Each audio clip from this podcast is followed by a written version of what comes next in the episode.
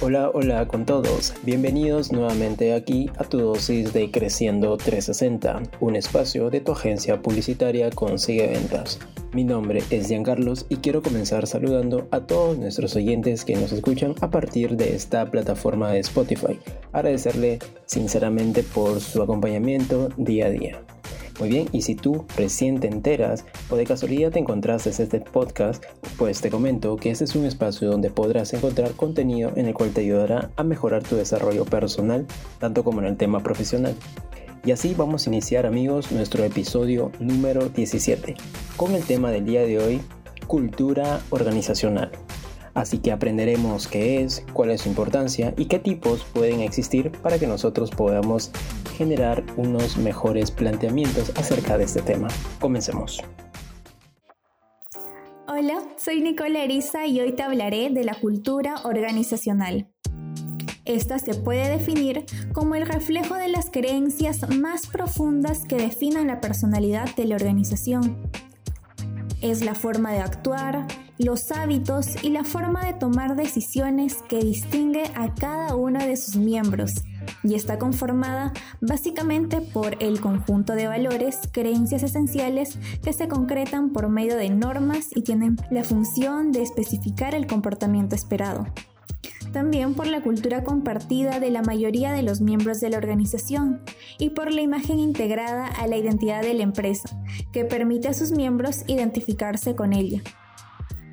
El psicólogo social Roger Harrison distingue cuatro tipos de cultura organizacional. El primero es la cultura organizacional orientada al poder, que tiene como objetivo principal la competitividad empresarial. Por eso los valores y la cultura en general están orientados a destacar su posición en el mercado. Esta cultura ve al empleado como alguien que presta un servicio, Aquí el trabajo de cada integrante es individual y la información de cada área es privada. El segundo es la cultura organizacional orientada a las normas.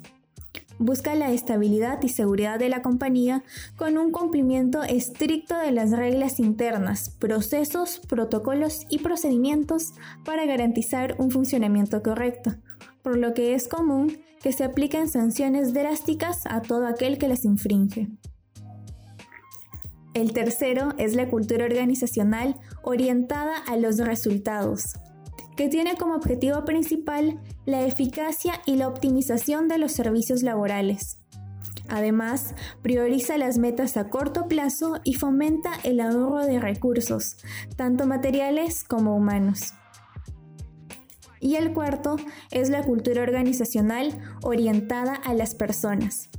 Se centra en el desarrollo personal y profesional de su equipo de trabajo, fomenta valores sociales e incita la motivación y la creatividad. Busca la satisfacción tanto de los clientes como de los colaboradores. Ya para finalizar, te daré un ejemplo de una cultura organizacional que personalmente me gusta mucho. Se trata de Google. Este gigante tecnológico se caracteriza por motivar a sus empleados e impulsar la innovación. Su misión como empresa es organizar la información del mundo para que todos puedan acceder a ella y usarla, por lo que la innovación suele ser un factor que les permite cumplir con este objetivo. Google promueve una cultura que motiva a sus empleados a proponer ideas novedosas, por lo que les facilita instalaciones cómodas y agradables. Y cuando los empleados tienen ganas de trabajar en una idea nueva, se les proporciona recursos adicionales y se los libera para que puedan hacerlo. Además, el espacio de trabajo que ofrece es muy amigable, sus instalaciones cuentan con salas de juegos, relajación, espacios para tomar una siesta, hacer ejercicio o disfrutar de algún aperitivo. Y esto sin duda mantiene a sus colaboradores contentos y motivados para trabajar cada día. Como puedes notar, una cultura organizacional implica muchas cosas, y es importante mencionar que la cultura empieza en los líderes de la organización y desde ahí se transmite a todos los demás colaboradores. Claro que no se trata de imponer nuestros valores a nadie, sino de incorporar al equipo a personas que se alinean con lo que se desea proyectar.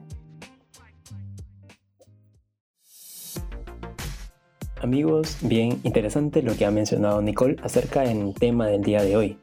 Pero antes de despedirme, me gustaría recalcar que la cultura organizacional no es algo que debe permanecer de una manera fija. Hay que recordar que puede evolucionar constantemente, aparte de ello puede ir adaptándose al entorno.